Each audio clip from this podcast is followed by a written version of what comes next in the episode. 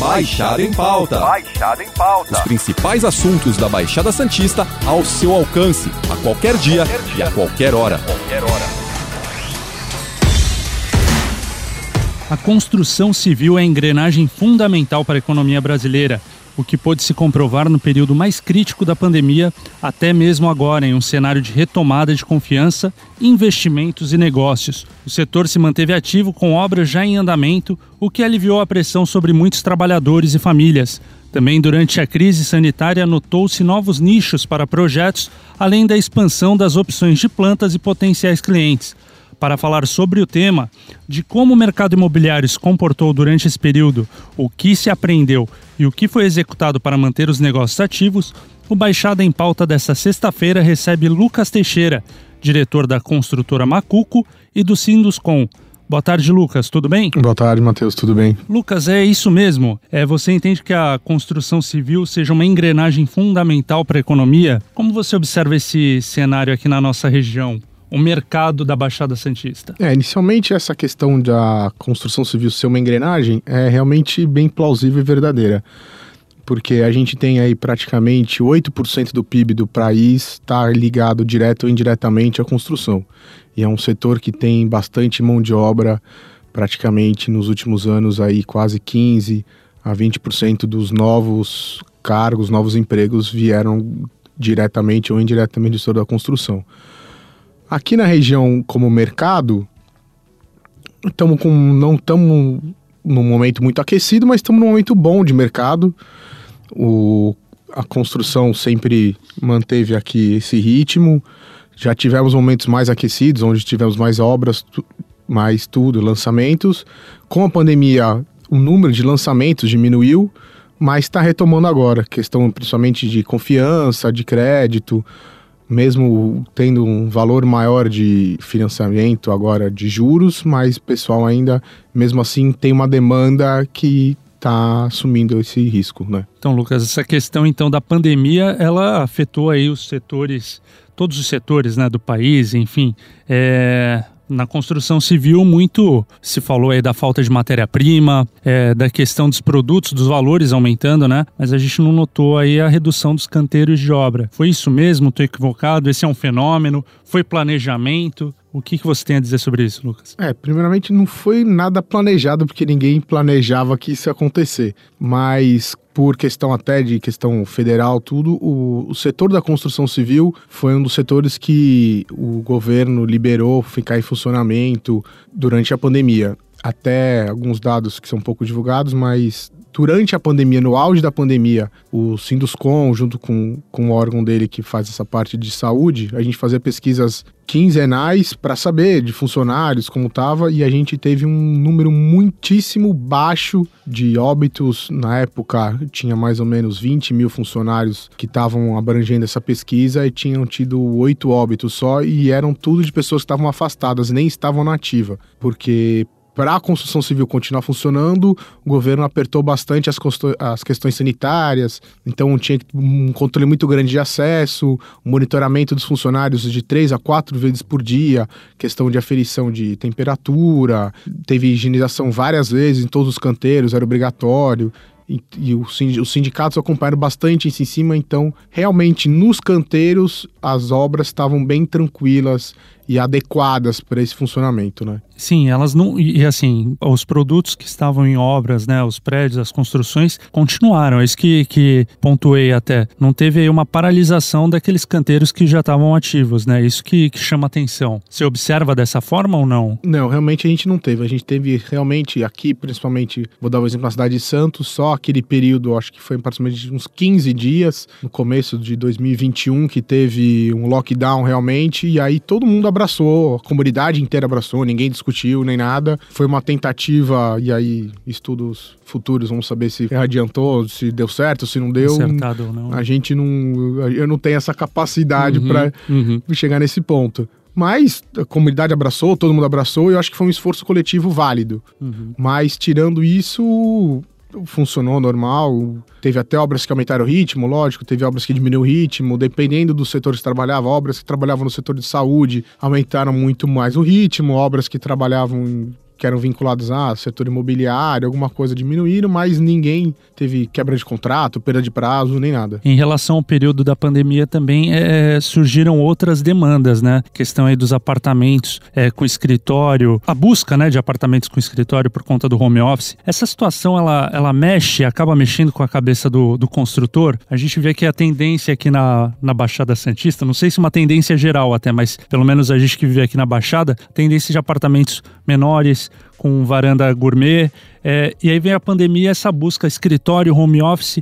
Isso de que forma isso afeta aí planejamento, projetos? Como que vocês pensam a partir de um momento desse? É, realmente, a gente vinha numa tendência, vou te falar até nacional, e principalmente aqui no estado de São Paulo, cidade grande de São Paulo, regiões ali do ABC e, e aqui na Baixada Santista, de tentar fazer apartamentos mais compactos, né? Porque o valor estava subindo e então a gente estava tentando fazer apartamentos mais compactos. Com a vinda da pandemia, esse mercado de apartamentos compactos a gente percebeu que a tendência deu uma diminuída. O pessoal procurava mais apartamentos maiores, com mais áreas disponíveis dentro do apartamento, até mesmo dentro do prédio, que possibilitava fazer um home office às vezes na varanda, ou um quarto, um escritório, um quarto a mais que tinha na casa, ou um depósito, muitos casos acabou virando, ou muita, teve muitos prédios que restringiam muito o acesso às áreas comuns, de áreas de lazer, mas não 100%. Ah, pode usar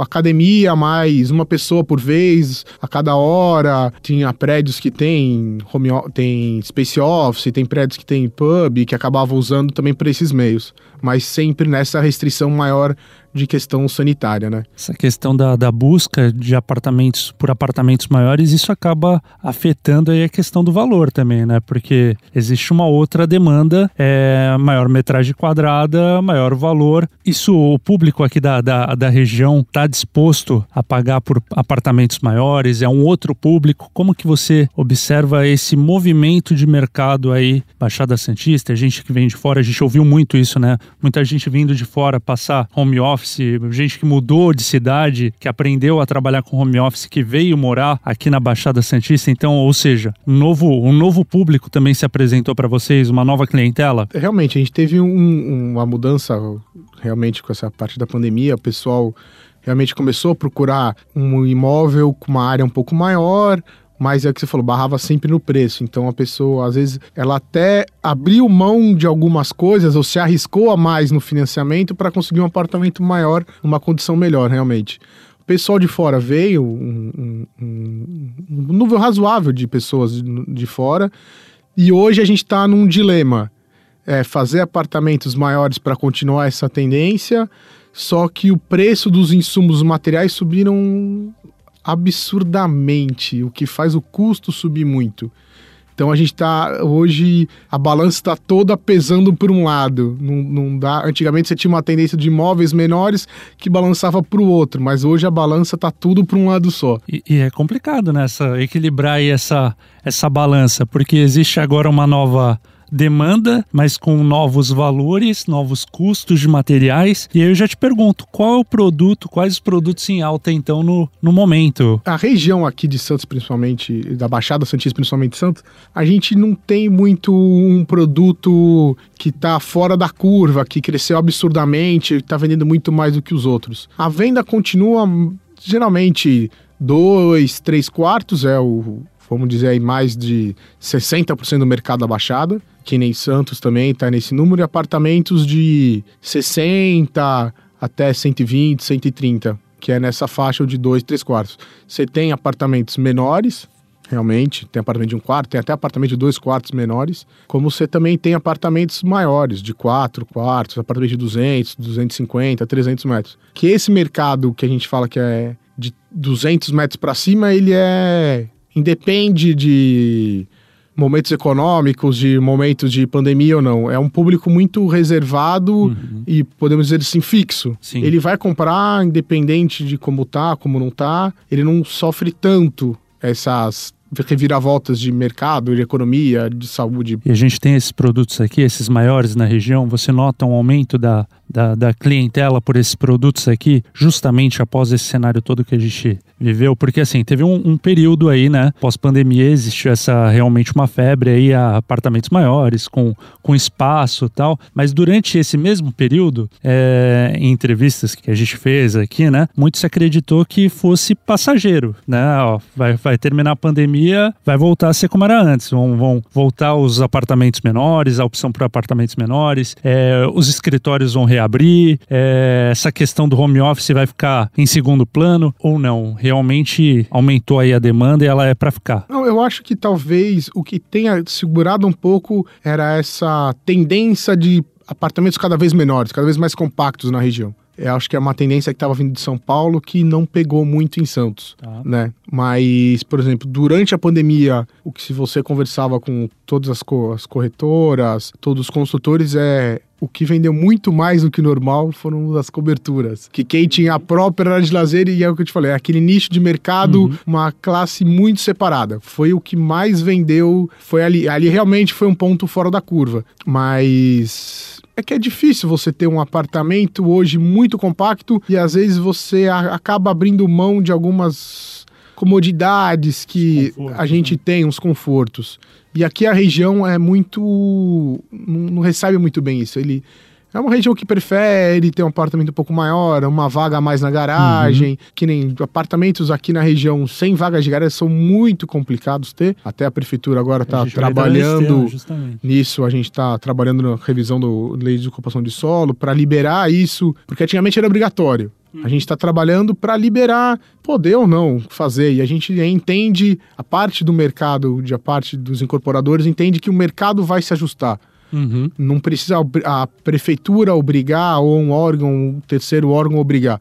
O mercado se ajusta. Uhum. Não vou, vou te falar que vai ter explosão de apartamentos desse tipo, mas também com certeza a gente vai ter alguns lançamentos e Aí sim, se funcionar, ver que vendeu, o mercado vai se adaptar e vai começar a ter mais demanda, vai ter mais oferta, desculpa, do que demanda. Aí a gente vai ver se vai ter a demanda ou não. O Lucas se refere aí aos as construções sem vagas na garagem, né? Que está tá em discussão aí esse assunto. É, em relação aos valores, Lucas, é, teve uma alta, os valores estão estagnados é, após esse período aí de pandemia, de crise sanitária que a gente passou. Como que está o momento agora em relação a valores? Eu vou te falar, Matheus, como a gente conversou antes já em outros pontos com o pessoal da tribuna aqui do grupo, é o seguinte. Quem quer comprar apartamento, compra agora, porque os preços não vão diminuir, os insumos sumiram muito, o custo da obra até foi apresentado no summit pelo economista-chefe da CEBIC, que é o, que é o conselho de todos os de todas as incorporadoras da indústria geral no Brasil,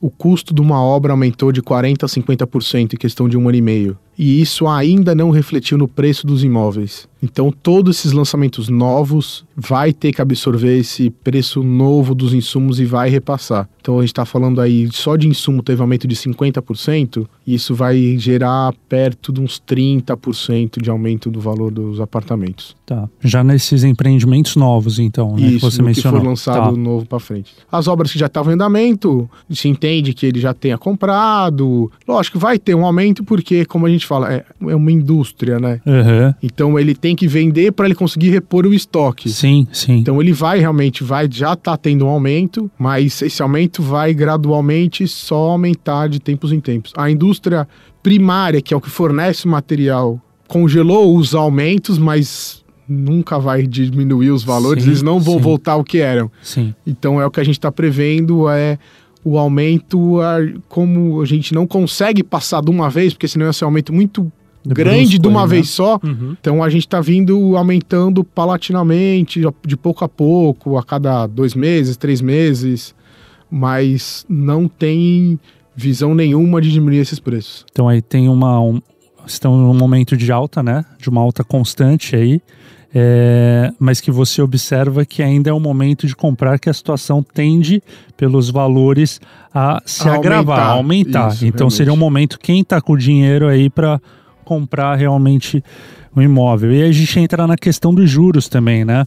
Enfim, é, o juros está em alta, né? O juro em alta. É, alguma forma de, de driblá-los aí, de driblar os juros?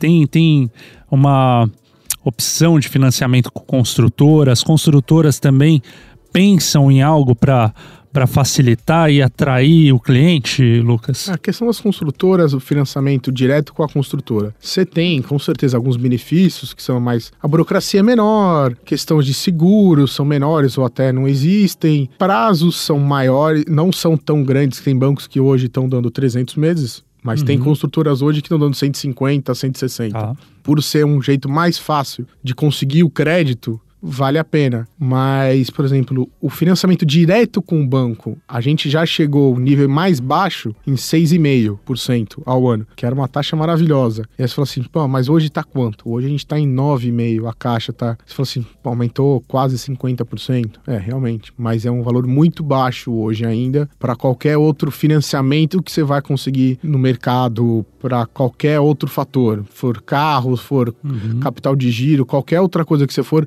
pegar pegar dinheiro no banco vai ser muito mais que os 9,5. Em relação ao desenvolvimento das cidades, né? A gente vê a questão da mobilidade urbana, ofertas de transporte, né? A gente tem aqui o Baixada Santista, uma região plana, cortada aí por ciclovias. Tem o VLT, Santos, São Vicente, previsão, expectativa de expansão para outros municípios também. De que forma isso é, é acaba sendo um atrativo para e valoriza, né, também os imóveis aí, o trabalho das construtoras? É, essa questão de mobilidade da Baixada Santista, como você mesmo citou, principalmente, vamos dizer, dar um exemplo de Santo São Vicente. Tá. A gente acha que é longe, por exemplo, a ponta da praia é longe, mas para quem vem de fora de São Paulo, uhum. é você sentar no carro, dirigir 10 minutos, ou você pegar uma bicicleta, andar 20. Realmente, não, não temos metrô porque não temos condições de engenharia para fazer o metrô, mas a solução do VLT é uma solução muito boa. A parte de ciclovia aqui na Baixada, eu acho que é um dos lugares que mais deve ter ciclovia, por, principalmente per capita, e usuários de ciclovia aqui em Santos são muito altos. É fácil de andar, que nem você falou, não tem morro, não tem sobe, desce, é uma região muito plana, então é fácil de se locomover. E bem ou mal é tudo perto. A gente acha que é longe, mas no, na verdade é perto para uhum. quem vem de fora. Então o pessoal Sim. que vem de fora acha tudo muito perto, muito próximo, fácil. Todos os bairros têm bem ou mal mercado, de uma, uma quadra, duas quadras. É difícil ter um local que não tem um mercado, um, uma drogaria, uma padaria, um posto de gasolina. Santos e aqui também São Vicente, como Praia Grande, é uma, são cidades que têm uma boa infraestrutura para viver nesse sentido, né? E a praia é a melhor estrutura de, infra, de, de lazer que a gente tem. Né? Bom, então, pela tua resposta, valorizem muito, né? Essa questão da mobilidade urbana é, acaba sendo um convite. Sempre que tem um investimento nessa, nessa questão, nesse setor, é, é, o construtor vibra. Seria isso, Lucas? Não, é que to, não é só o construtor que vibra. A população, a população inteira sim, vibra. Sim, sim. E a gente, o que o construtor mais quer, que tem até alguns órgãos que não entendem, a gente quer que a cidade cresça. Quanto mais a cidade for pujante, mais emprego tiver, mais população tiver, é melhor pra gente, é melhor para todo mundo, porque a gente vai poder construir mais, melhor, com uma qualidade melhor, fornecer um, um, um produto melhor para a população. Uhum. Que é o que todo mundo quer. Ninguém aqui quer fornecer o barato, o ruim e o fácil. Uhum. A gente quer fornecer o melhor produto possível, que seja viável, que priorizações permitam. Então a gente quer que a cidade cresça quanto mais a cidade crescer, melhor para todo mundo. Eu acho que não tem ninguém aqui que quer que a cidade ande para trás. Pelo contrário, todo mundo quer que a cidade ande para frente. Então, obras como VLT, como entrada à cidade, esses novos acessos para o porto, tudo são muito importantes. Uhum. Não viram diretamente na construção, porque ah, uma entrada no porto não reflete na construção, mas reflete no ambiente inteiro, reflete na cidade sim, como um todo. Sim. E todo mundo acaba ganhando. Sim. Bom, e por fim, Lucas, essa questão sobre a importância da engrenagem. Como que está o mercado de trabalho? trabalho? Ele está aquecido, aquecendo? O que dizer sobre o setor nesse momento? Previsões para contratação, novos pontos aí para construção nas cidades da Baixada Santista? É, como a gente comentou anteriormente, quando começou a pandemia, todo mundo segurou um pouco a questão de lançamentos, porque ninguém saberia como seria o cenário, quanto tempo ia durar esse cenário. Então a gente está hoje num hiato de muitas obras terminando